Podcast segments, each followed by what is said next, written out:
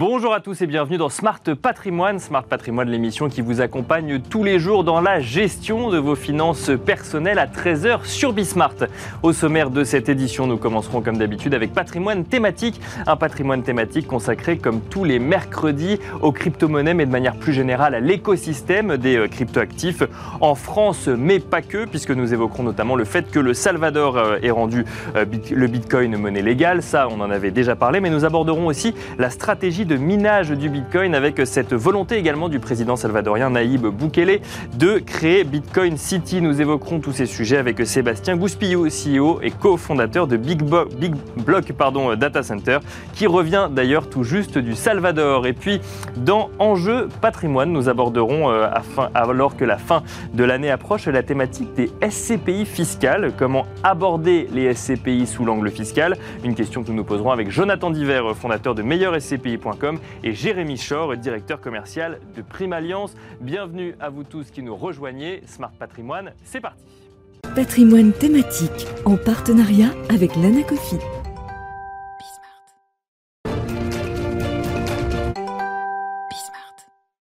Et on commence donc avec patrimoine thématique, un patrimoine thématique consacré comme tous les mercredis aux crypto-monnaies et de manière plus générale au monde des crypto-actifs. Euh, on va revenir sur les actualités récentes au Salvador avec Sébastien Gouspillot, CEO et cofondateur de Big Block Data Center. Bonjour Sébastien Gouspillou. Bonjour. Bienvenue euh, sur ce plateau. Alors vous êtes en plein décalage horaire puisque vous avez, atterri hier du Salvador. Vous y étiez dans le cadre de la Bitcoin Week organisée dans le pays. Euh, une Bitcoin Week vous allez, sur laquelle vous allez revenir mais qui s'est traduite par l'annonce de la création de Bitcoin City par le président salvadorien Naïb Boukele. Vous y étiez, c'était le dernier soir de la Bitcoin Week, si je ne si je dis pas de bêtises. Euh, une annonce assez, euh, assez inédite dans sa forme et sur le fond, déjà la volonté d'un président salvadorien de créer euh, une ville entièrement dédiée au Bitcoin. On a, vu ça dans aucun État. Et puis, bon, bah, c'était euh, sous la forme d'une euh, masterclass. Hein. Il y avait des, feux d'artifice. On voyait le président salvadorien casquette à l'envers sur scène. quels sont les premiers retours que vous pouvez nous faire, vous qui, en revenez tout juste? Bah, alors déjà, l'annonce de la Bitcoin City, c'est resté parfaitement secret. Hein. Jusqu'au dernier moment, on n'avait pas idée de ce qui allait se passer.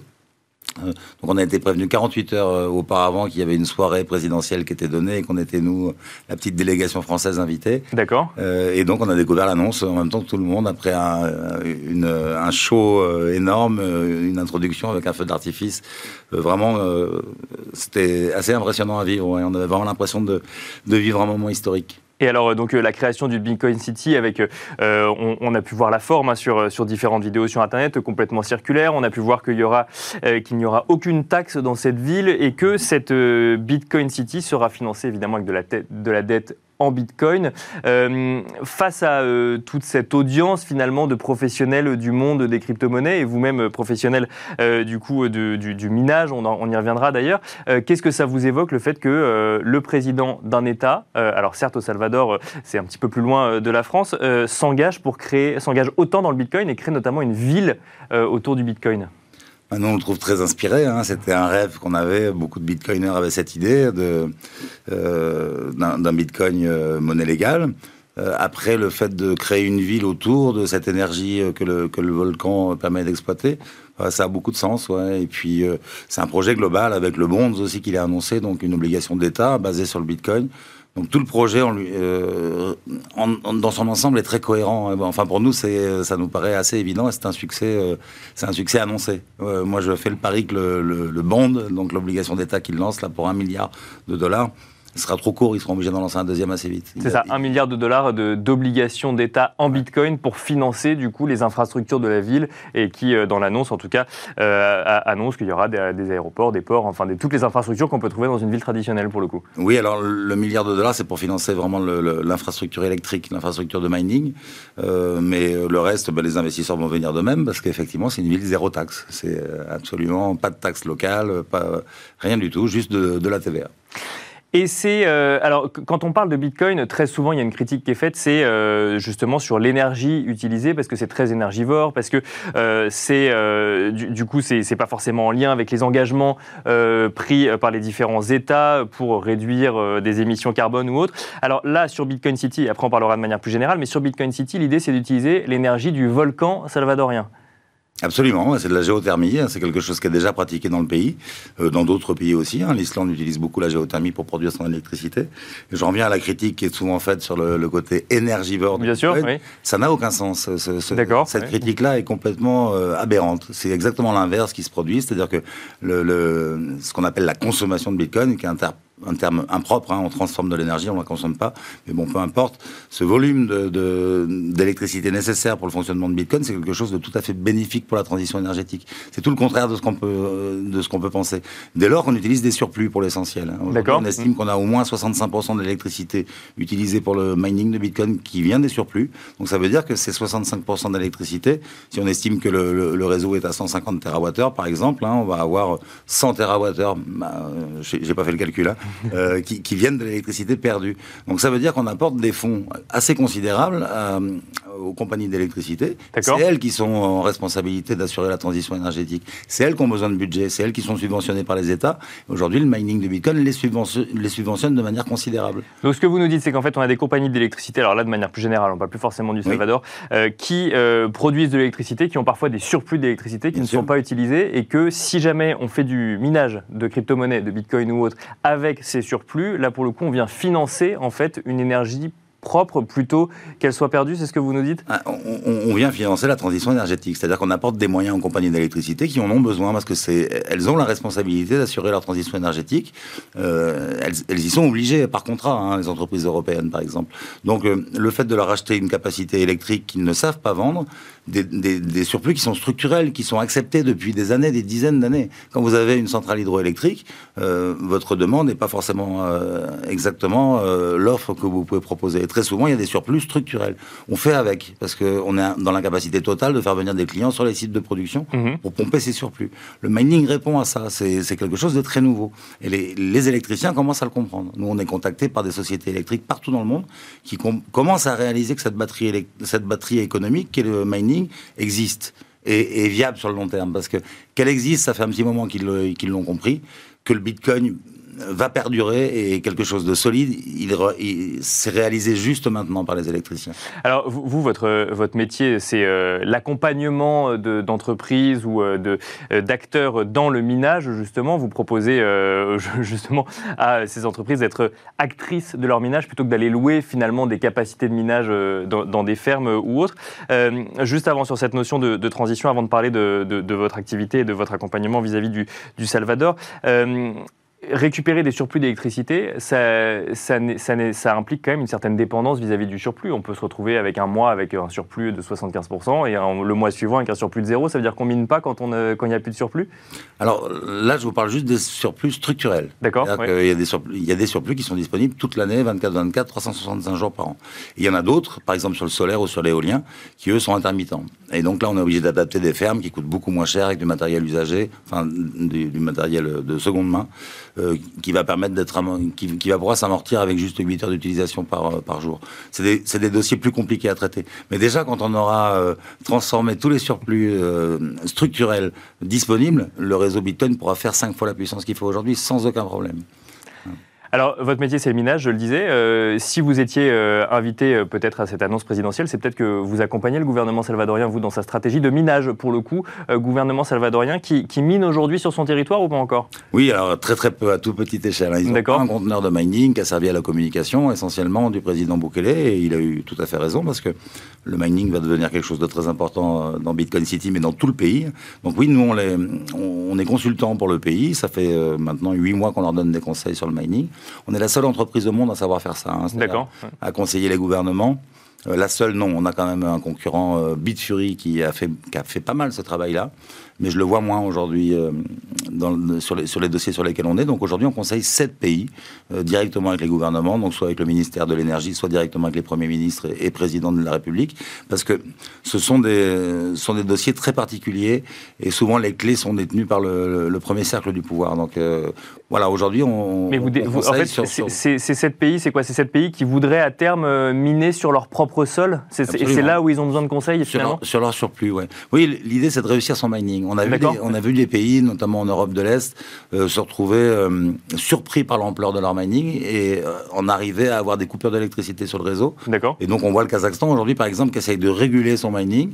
Donc, nous, on a des confrères au Kazakhstan qui ont reçu des courriers comme quoi ils devaient réduire la voilure. D'accord. Et également, nous, on avait deux projets au Kazakhstan qui sont tombés à l'eau parce que on nous a fait savoir que non, d'aussi grosses fermes au Kazakhstan, on a arrêté d'en créer. Donc le problème a été pris à l'envers. Ils ont laissé venir trop de mineurs et maintenant ils veulent réduire un petit peu la voilure. Ils veulent pas arrêter du tout le mining, hein, c'est une source de revenus. Non, mais ils veulent réguler. Ils veulent réguler pour ils le réguler après coup. Alors qu'en fait, il faut réguler euh, en amont. C'est-à-dire qu'il faut, il faut vraiment identifier les surplus et ne pas donner plus que les surplus. Sinon, c'est, ça perd tout son sens. C'est ça. Donc en fait, il faut euh, faire une gestion de ressources finalement à l'échelle du pays, identifier les surplus et ensuite faire venir ou créer des fermes de minage en fonction des surplus en question. Et donc là, en l'occurrence, si on reprend l'exemple du Salvador, ce serait énormément, et, euh, essentiellement l'énergie qui vient du volcan du Salvador, c'est ça? Non, non, pas. Alors, euh, non, parce que ça, c'était l'annonce Bitcoin City, mais il y a plus que ça alors. oui, oui, bien sûr, il y, a, une communication hein, qui, tourne autour du volcan. Évidemment, ça popularise beaucoup l'idée, mais euh, il, y a il y a aussi beaucoup d'hydroélectricité dans le pays. Ça représente bien la moitié, un peu plus de la moitié de, de la production énergétique locale. Là, il y a des surplus, des surplus structurels. Ils estiment qu'il y a 10% de surplus. Donc, euh, valoriser ces surplus, juste valoriser cette partie-là, les surplus, ça, ça, représenterait 20 000 bitcoins pour le pays par an. Donc, c'est une fortune considérable qui dort. Et c'est comme ça dans tous les pays. Hein. On, pourrait faire à peu près la même chose en France. D'accord, j'allais vous poser la question. Ouais, c'est ça, c'est possible. On les trouverait les surplus. Bah, disons, en France, l'approche est très différente. D'abord, on a un réseau qui est beaucoup mieux maillé avec toute l'Europe. Donc, on a beaucoup moins de surplus. Et puis, euh, la capacité de production supplémentaire des, des centrales nucléaires n'est pas considérée comme du surplus. C'est Donc, euh, bah, quand on n'en a pas besoin, on baisse euh, la, capacité de production. Moi, je propose qu'on arrête de baisser la capacité de production. On a ces outils de production en France qui sont en capacité d'apporter beaucoup d'argent à EDF et à l'État, hein, parce qu'EDF reste une société d'État.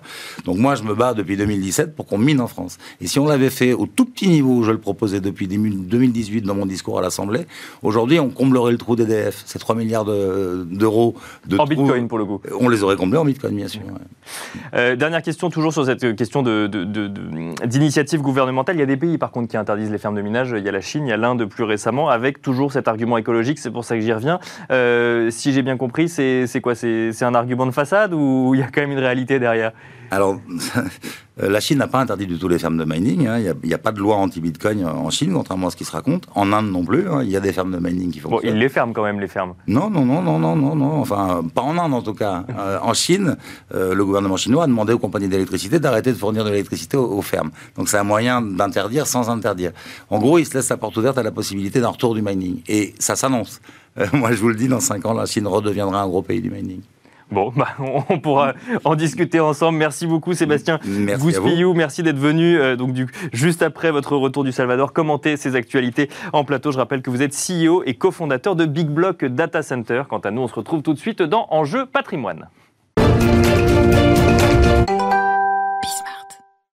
Et on enchaîne à présent avec Enjeu patrimoine, un enjeu patrimoine consacré à la pierre papier et à la SCPI, mais que nous allons aborder sous l'angle fiscal. Comment investir dans une SCPI fiscale et qu'est-ce que ça veut dire concrètement? Nous avons le plaisir de recevoir pour en parler Jonathan Diver, fondateur de meilleurscpi.com. Bonjour Jonathan Diver. Bonjour Nicolas. Bienvenue sur ce plateau. Et Jérémy Chor également à vos côtés, directeur commercial de Prime Alliance. Bonjour Jérémy Chor. Bonjour Nicolas. Bienvenue également sur ce plateau. Alors on va commencer tout simplement par vous définir ce que c'est qu'une SCPI fiscale, puisqu'ensuite on verra qu'il y a plusieurs moyens d'investir en SCPI fiscal et plusieurs types de SCPI fiscal. Euh, Jonathan Diver, première question avec vous. Qu'est-ce que c'est qu'une SCPI fiscale alors la SCPI, c'est important de le rappeler, c'est de la pierre papier, c'est pouvoir euh, euh, investir à partir de quelques centaines d'euros à de l'immobilier. Et les SCPI fiscales, finalement, c'est pouvoir accéder à tout l'immobilier défiscalisant. Alors on en parle souvent, il y a du Pinel, il y a du Malraux, il y a du déficit foncier, du de Normandie. C'est finalement pouvoir accéder à ces lois fiscales. Alors, c'est important de rappeler que ces lois fiscales, elles permettent finalement de favoriser euh, du logement, parce mhm. qu'il y a un besoin de logement important en France. Et vous pouvez le faire également en SCPI. Voilà. Et donc en fait, on va, euh, Jérémy Chor, euh, en fait, aller chercher un avantage fiscal, mais non pas en achetant directement un bien, mais via le véhicule SCPI. donc finalement, ça revient à faire de la SCPI traditionnelle, mais avec un objectif fiscal. C'est le seul objectif qu'il faut avoir en tête? Non, c'est pas le seul objectif qu'il faut avoir en tête. D'abord, on achète de l'immobilier Ça, c'est le premier objectif. Donc, c'est de l'immobilier qui est résidentiel, contrairement au marché de la SCPI qui est majoritairement investi sur de l'immobilier professionnel, donc des bureaux, des commerces, de la logistique, etc. Donc là, on achète de l'immobilier résidentiel. Comme le disait Jonathan, ça permet de favoriser le parc immobilier français et on a droit à un avantage fiscal en contrepartie de cette aide. C'est-à-dire que c'est l'investisseur particulier qui va aider justement à améliorer ce parc et on est souvent dans de l'immobilier dans de l'ancien, dans lesquels il faut faire beaucoup de travaux pour les remettre au goût du jour et pour améliorer la performance énergétique, etc. Et donc en contrepartie de ça, l'État va octroyer un avantage fiscal. Alors il y a quatre euh, dispositifs finalement, euh, enfin on peut les diviser en quatre dispositifs, ces pays fiscal. Il y a le Malraux, le Normandie, le Pinel, d'ailleurs on pourra parler de l'ancien ou du nouveau Pinel le super Pinel, et euh, le déficit euh, foncier. On peut peut-être commencer avec vous, Jonathan Diver. On va vous en laisser définir deux, puis on laissera Jérémy Chor en définir deux. Euh, quel est le, premier dispositif que, que celui auquel vous êtes le plus confronté? Alors, finalement, le plus connu, c'est le Pinel. D'accord. C'est celui qui permet finalement d'investir dans de l'immobilier neuf, donc mhm. l'immobilier qui est en cours de construction. Généralement, quand vous achetez en direct, vous achetez un actif en vente en l'état futur d'achèvement, en VFA. Donc ça, c'est finalement investir dans une SCPI qui va acheter des actifs auprès de promoteurs. D'accord. Je préfère, j'aime bien ce, type de SCPI, c'est que finalement, vous achetez à un prix au mètre carré qui est fixé avec un promoteur. D'accord. Et c'est le prix qui est généralement prix du marché. Et l'aléa travaux, il n'y en a quasi pas, et ou en tout cas, le risque, il est porté par le, par, le, promoteur. Il est porté par le promoteur. Donc ça, c'est le premier élément. Deuxième élément sur, sur la SCPI Pinel, c'est que finalement, quand un, un directeur des investissements d'une société de gestion de SCPI fiscale achète sur du Pinel, il va imposer son cahier des charges parce qu'en fait, il ne va pas acheter un actif immobilier, il va en acheter plusieurs, il va avoir une véritable, finalement, un levier de négociation. Forcément, quand, on parle d'actif immobilier, on parle d'un immeuble pour le coup? Alors, c'est, généralement, c'est des lots. C'est des lots, d'accord. Imaginons que vous êtes promoteur, vous avez, vous avez un actif à vendre, vous avez 40 euh, lots, et euh, moi, je suis directeur des investissements, je viens vous voir, je vous dis, OK, je vous achète 15 lots, 20 lots tout de suite, vous allez oui, on peut peser un peu dans la balance. un peu plus à l'écoute de, de, ce que je vais vous demander, voilà, en termes de, qualité, de finition, en termes de, de comment dire, de, d'emplacement euh, dans l'immeuble, d'avoir plutôt des actifs qui sont euh, exposés sud. Vous voyez, toutes ces, tous ces critères-là, finalement, sont des critères extrêmement importants parce qu'il faut penser revente. Et une SCP fiscale, elle se crée à une date, mais elle est liquidée entre 15 et 20 ans après. Donc ça veut dire que finalement, il faut bien avoir en tête la revente. Et alors, on va parler peut-être du, fonctionnement effectivement des SCPI fiscales. On va juste finir sur le Pinel. Quel avantage fiscal sur le dispositif euh, Pinel Alors, l'avantage fiscal, finalement, sur la durée, euh, c'est généralement 18%, donc 2% par an dès l'année de souscription. Donc ça, c'est un gros avantage finalement par rapport à un actif en direct. Euh, un actif en direct, il faut attendre la livraison. Mais la livraison, quand vous achetez un bâtiment neuf, un, je veux dire, un appartement neuf, elle n'est pas immédiate. Bien sûr, entre, euh, entre 12 et 24 mois. Alors que sur la SCPI fiscale, voilà, l'épargnant, le français qui veut défiscaliser en 2021, il va pouvoir le faire immédiatement. Donc là, il souscrit en 2021 et même si le bien est livré, l'immeuble est livré en 2023, pour le coup, l'avantage fiscal commence, dès, 2021. Donc sur sa feuille d'imposition de 2022, pour le coup. Exactement.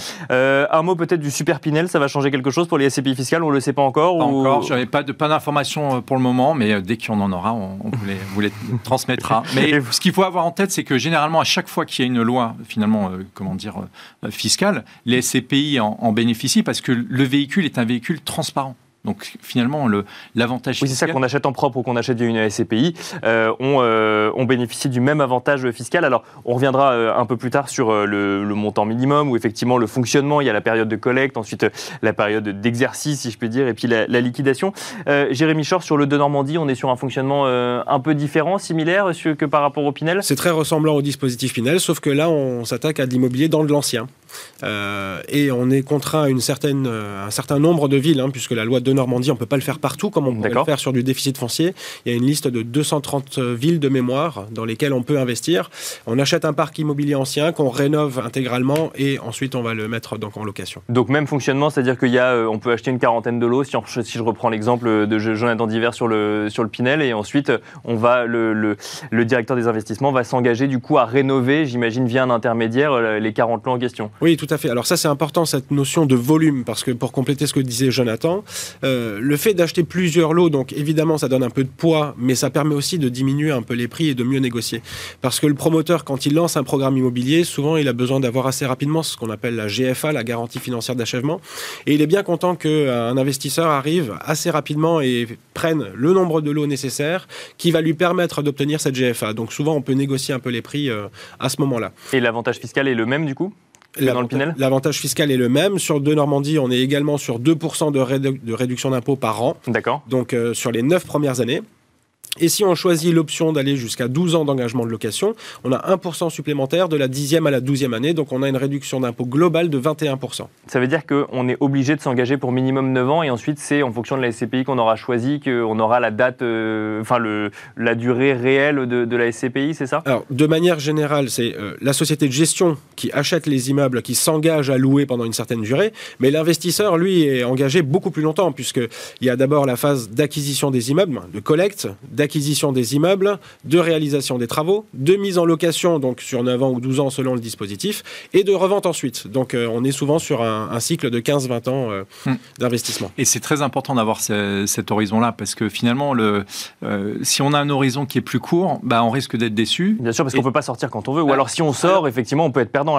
Très forte décote. Il y a des très fortes décotes, et j'allais dire, même c'est même, c'est important de le dire à vos téléspectateurs, pour ceux qui aiment un peu aller chercher des, des opportunités, il y a des opportunités à aller chercher sur le marché secondaire des SCPI fiscales, parce que euh, finalement, l'épargnant qui achète une SCPI entre guillemets fiscale d'occasion, il n'a pas l'avantage. Donc, qu'est-ce qui va l'intéresser? C'est d'avoir du rendement. Bien sûr. Et qui dit rendement, bah, finalement, euh, il, va, il veut avoir 3,5-4% de rendement. Donc, forcément, ça, va un peu. Parce que l'avantage fiscal, pour bénéficier de l'avantage fiscal, il ne faut, on, ne peut en bénéficier que si on est là au, départ, démarrage, au démarrage. Après, on ne peut plus en bénéficier. Impossible.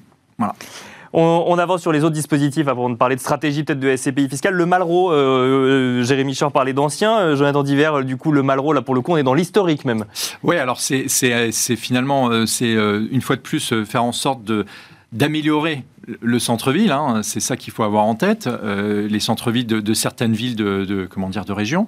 alors, ce qui est intéressant, c'est que là, pour le coup, on est sur un, finalement un, avantage, ce qu'on appelle one shot, donc l'année de la souscription, c'est environ euh, finalement euh, entre 15 et, 20% de, comment dire, de réduction d'impôt sur son montant d'investissement. D'accord. Voilà. Alors après, il faut être un peu vigilant sur euh, finalement le prix, j'allais dire, du foncier plus des travaux. C'est-à-dire que finalement, c'est bien de défiscaliser, mais si c'est défiscalisé pour et parce que quelque part, bah, vous payez un petit peu plus cher votre prix au mètre carré et que vos travaux ne sont pas bien encadrés, parce que dans l'ancien, on le sait très bien, ça dérape très très vite. On peut avoir des mauvaises surprises, bah, effectivement. on, risque d'avoir des mauvaises surprises à la sortie. Oui, si on se retrouve avec un bien qui vaut 5000 du mètre alors qu'en fait le marché en vaut 3, on aura défiscalisé, mais en fait la revente sera plus compliquée. Voilà, elle sera, elle sera plus compliquée. Et, si vous voulez, euh, voilà, moi je, suis toujours de nature très prudente. Euh, la défiscalisation, il faut y aller. Euh, on, peut, on, peut y aller de manière prudente. Hein. ça doit représenter une part non significative de votre épargne parce que c'est pas liquide, parce que voilà. néanmoins, si vous avez une volonté finalement de participer quelque part à, la, j'allais dire, à la rénovation de certains centres-villes, ça peut être pertinent. Mais voilà, il faut, faut, être vigilant. Il faut regarder finalement les millésimes passés en posant des questions, bah, soit, euh, j'allais dire, à vos conseillers de, plateforme SCPI ou, sinon de, euh, comment dire, aux sociétés de gestion, de savoir quels sont les prix au mètre carré de sortie Bien en sûr. totalité. Comme si on avait acheté directement finalement. Il faut vérifier que le directeur ou la directrice des gestions fait euh, au minimum ce qu'on aurait fait tout seul si on avait acheté qu'un seul bien. Voilà, exactement. Et puis après, le dernier élément qui est important aussi, finalement, quand on investit dans une SCP fiscale qui fait des travaux, c'est que vous avez eu un avantage fiscal à l'entrée. Vous avez, donc vous avez acheté votre bâti, le gérant a acheté le bâti, le foncier, et après il a ajouté la couche travaux. Mhm. Lors de la cession de l'actif immobilier, vous vendez donc votre actif, je sais pas, euh, admettons 3000 euros du mètre. Au départ, vous avez euh, acheté 1000 euh, euros de foncier et vous avez fait 1500 euros de travaux. Vous vendez à 3000 euros du mètre. Votre plus-value, elle ne sera pas de 3000 moins 2500, elle sera 3000 moins 1000 euros. Parce qu'on ne prend pas en compte les travaux. Vous n'allez pas prendre en compte les travaux. Et en même temps, on défiscalise. Plus il y a de travaux, plus on défiscalise. Donc c'est important de faire, ce, de, de, faire le calcul effectivement pour trouver le bon équilibre. Il faut juste avoir en tête que voilà, à la fin, il y a quand même une plus-value qui est, euh, qui est payée par le gérant. Donc c'est quelque part, euh, c'est pas, c'est pas décaissé par le, par l'épargnant, mais c'est important de l'avoir en tête. Jérémy Chor, euh, le dernier dispositif, c'est le déficit foncier tout simplement. On reste dans les travaux quand même, on reste dans la rénovation, on reste dans les charges associées euh, aux biens immobiliers que, le, que la SCPI aura acheté. Oui. Déficit foncier, pour moi, c'est le plus intéressant fiscalement, euh, parce qu'on n'est pas sur un système de réduction d'impôts comme les trois précédents dispositifs qu'on vient de décrire. On est sur de la déduction, c'est-à-dire qu'on agit en haut de la feuille d'imposition et pas sur le montant de l'impôt qu'il faut payer. Donc, ça va être très intéressant pour les contribuables qui sont dans les tranches marginales d'imposition les plus élevées. D'accord. À partir du moment où vous êtes dans une tranche à 30, 41 ou 45 par exemple, puisque les revenus fonciers sont imposés à hauteur de la tranche marginale d'imposition plus 17,2 de prélèvements sociaux. Donc si je prends le cas le plus extrême, 45% plus 17,2, on est à 62% d'impôts. D'accord. Donc quand j'ai des Ça c'est le cas le plus extrême. Ça c'est le cas le, le plus extrême. Donc si j'ai beaucoup de revenus fonciers, j'ai plutôt intérêt à faire du déficit foncier puisque je vais gommer ce montant-là et je vais avoir une économie d'impôt très importante et ça peut aller jusqu'à 35-36% de son investissement. Alors, on a défini ensemble du coup les différents dispositifs. On va parler un petit peu de stratégie SCPI. Vous avez rappelé que c'est des investissements longs puisqu'il y a la période de collecte, ensuite la période, alors moi j'appelle ça d'exercice, vous appelez ça d'acquisition et ensuite effectivement de location. Puis ensuite il y a la période de revente. Et là, il faut faire attention, vous nous l'avez dit, Jonathan Diver, à regarder bah, combien ce sera revendu à la sortie euh, et si c'est en lien avec les, euh, les, euh, les prix du marché. Parce que bah, si on achète, qu'on fait du fiscal pendant 15 ans, mais qu'à la fin il y a une décote à la sortie, il faut quand même qu'on soit gagnant euh, au final. Sur les minutes qui nous restent, vous avez, vous, des SCPI ou en tout cas des, euh, des, gestionnaires dont vous savez qu'on peut leur faire confiance Parce que aller rénover un centre-ville d'une ville dans laquelle on n'a jamais été pour faire du fiscal, bah oui, alors ça peut être fiscalement intéressant, mais ça peut être aussi un petit peu euh, angoissant. Euh, Jonathan Diver, vous, vous avez des, intermédiaires ou des partenaires de confiance? Alors, moi, sur le, sur, euh, l'idée déjà euh, au sein de Meilleur SCP, on avait fait une étude pour montrer un peu finalement l'impact euh, sur, long terme. Ce qu'on ce qu'on a vu, c'est que finalement les SCPI qui étaient investis dans du neuf, c'était celles qui finalement arrivaient à résister le mieux en termes de comment dire de, d'évolution de prix de, de... de valeur de capital. D'accord. Voilà, ça c'est c'est- c'est un point euh, qui est, qui est important. Euh, deuxième élément, alors ça c'est plus sur la partie SCPI rendement, on voit que les sociétés de gestion indépendantes sont généralement un peu mieux disantes que les sociétés de gestion rattachées à des groupes bancaires. Donc pour voilà, avec, en synthèse, aujourd'hui euh, sur le marché, moi à titre perso, si je devais y aller, j'irais sur Kianeos de Normandie 2. Donc c'est une société de gestion qui s'appelle Kianeos AM. Euh, le, gérant est, est- quelqu'un qui est extrêmement engagé finalement dans la rénovation euh, énergétique des bâtiments euh, et qui a finalement une, une approche euh, très, euh, très terre à terre. Il est, euh, il est très dynamique dans sa façon d'être. Et aujourd'hui, voilà, il y a une SCP qui s'appelle Kianeos de Normandie 2, donc c'est le deuxième millésime. Alors, ce qui est intéressant, c'est que sur cette, euh, finalement, donc il veut bénéficier de la loi de Normandie. Alors, Mhm. c'est- c'est de l'ancien. C'est aujourd'hui, il n'y a pas de SCP qui sont investis dans le neuf type Pinel. Il y a, il y a que, que des SCP qui sont dans l'ancien. Et cette SCPI-là, elle va avoir pour vocation, comme le disait Jérémy, de rénover un peu le, comment dire, les, les- les bâtiments hein, de, façon, de façon significative et de les relouer. Et elle est accessible à partir de 10 000 euros d'investissement et un objectif de rendement, une fois que le patrimoine sera constitué, de plus de 3,5%. Voilà. Donc ce qui est intéressant, c'est que vous aurez finalement cet avantage de 2% euh, comment dire, par an pendant 9 ans et puis après 1% par an pendant, pendant 3 ans.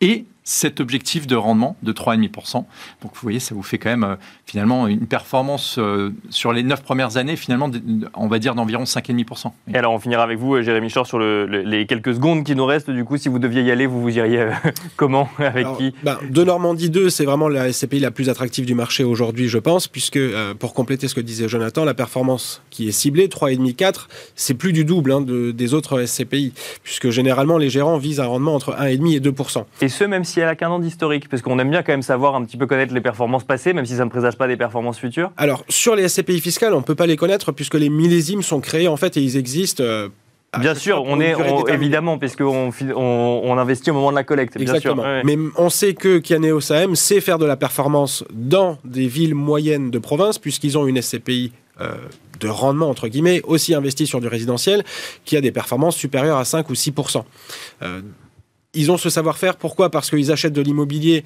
dans des villes où il n'y a pas beaucoup d'investisseurs. Donc ils sont un peu tout seuls sur le marché et ils ont un pouvoir de négociation assez important. Merci beaucoup, euh, Jérémy Short, directeur commercial de Prime Alliance. Merci, euh, Jonathan Diver, fondateur de meille- meilleurscpi.com.